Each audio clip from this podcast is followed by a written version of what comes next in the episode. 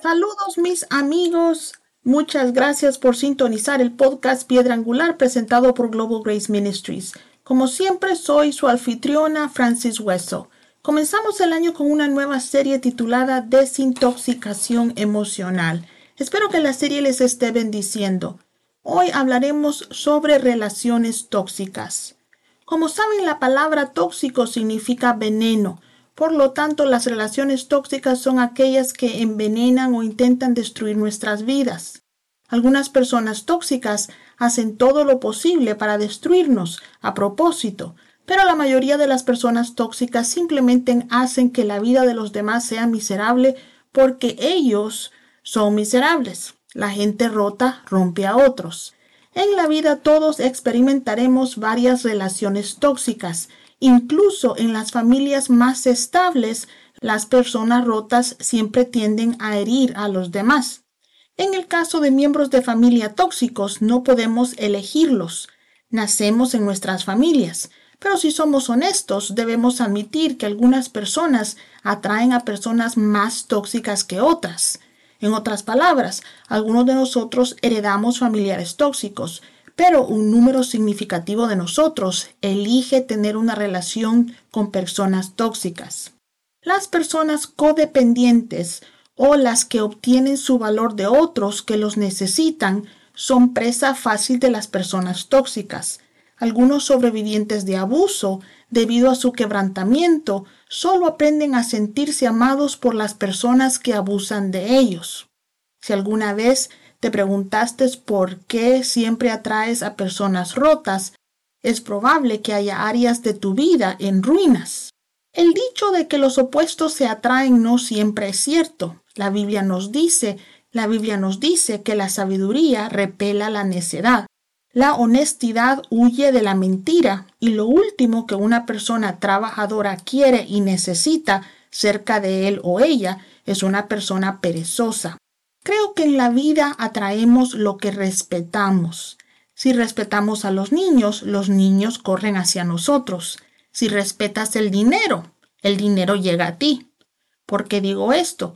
Porque respetamos lo que consideramos valioso y tratamos todo lo que es valioso con cuidado y preocupación. Como nos consideramos valiosos, a lo menos espero que nos consideremos valiosos, probablemente respetaremos o agradaremos a personas similares a nosotros. En otras palabras, atraemos lo que somos o quienes somos. Entonces, el primer paso para eliminar las relaciones tóxicas es examinarnos a nosotros mismos y ver qué es lo que en nosotros atrae a algunas de estas personas. Pero antes de profundizar demasiado en el tema, permítanme retratarme un poco. GodQuestions.org define las relaciones tóxicas como aquellas que envenenan nuestra paz y nuestra capacidad de disfrutar a otras personas. Si tienes una persona tóxica en tu vida, las interacciones con esa persona te dejan exhausto, frustrado, enojado, deprimido y en algunos casos destrozado emocional o financieramente. Las personas tóxicas son emocionalmente inestables. Un día pueden ser felices y el otro pueden estar enojados hasta el punto de llegar a la agresión. Son manipuladores y narcisistas. En otras palabras, se aprovechan de todo el que los deje aprovecharse de ellos. Por sus tendencias narcisistas, siempre son el centro del universo y exigen nuestra atención, tiempo, recursos y lealtad. Las relaciones tóxicas son siempre relaciones unilaterales.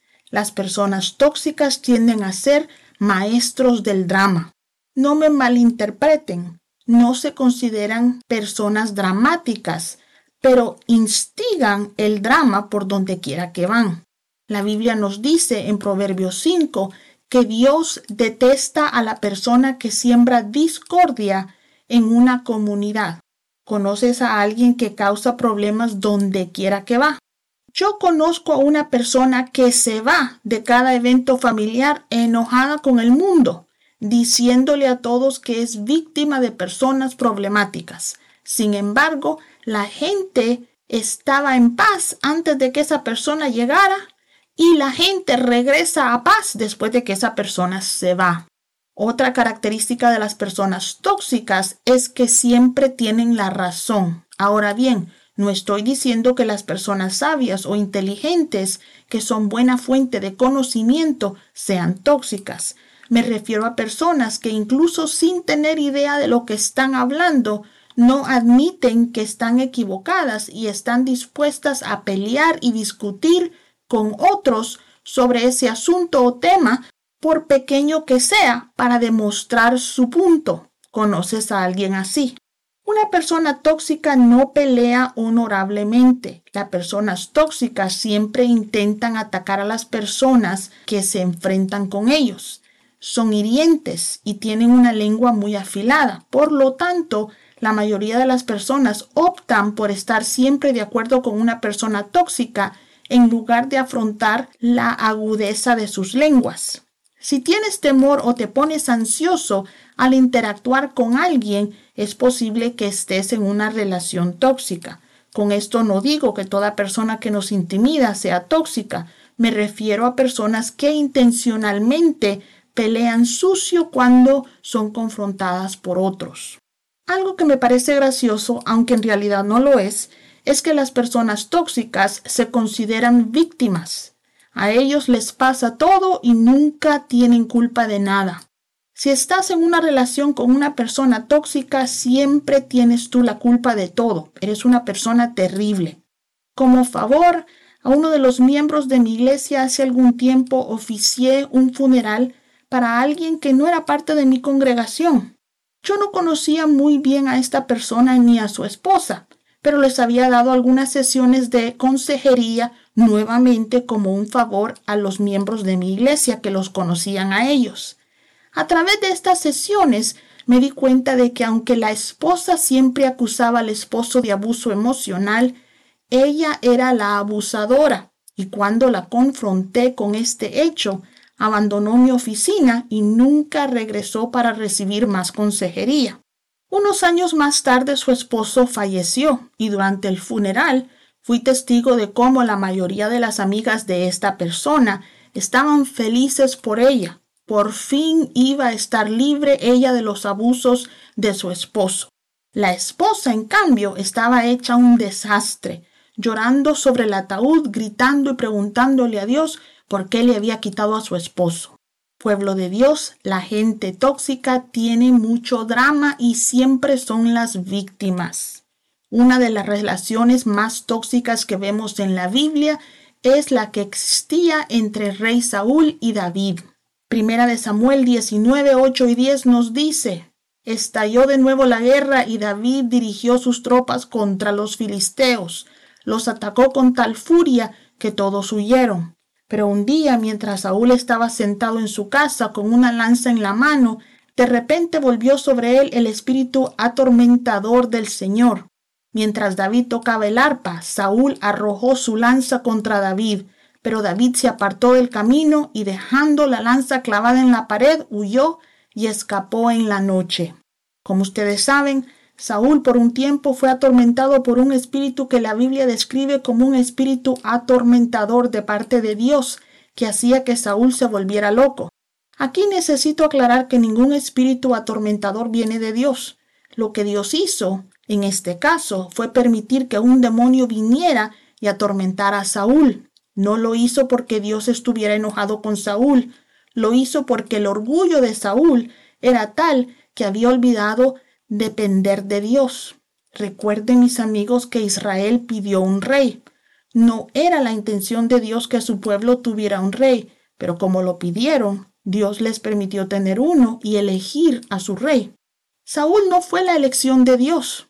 Una vez que Saúl llegó al trono, el trono se convirtió en su Dios, y Jehová, el Dios de Israel, estaba tratando de atraer a Saúl de regreso a él, permitiendo que un espíritu lo atormentara. Como sabemos, tristemente Saúl nunca clamó a Dios para que eliminara esos espíritus.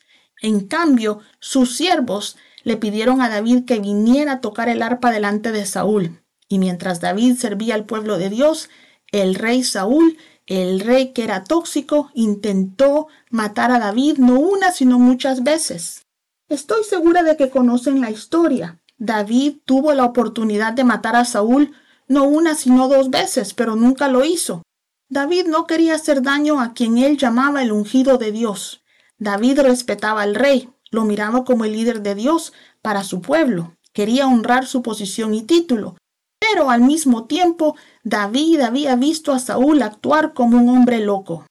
David quería servir a Dios y a su pueblo, pero estar en el palacio significaba arriesgar su vida.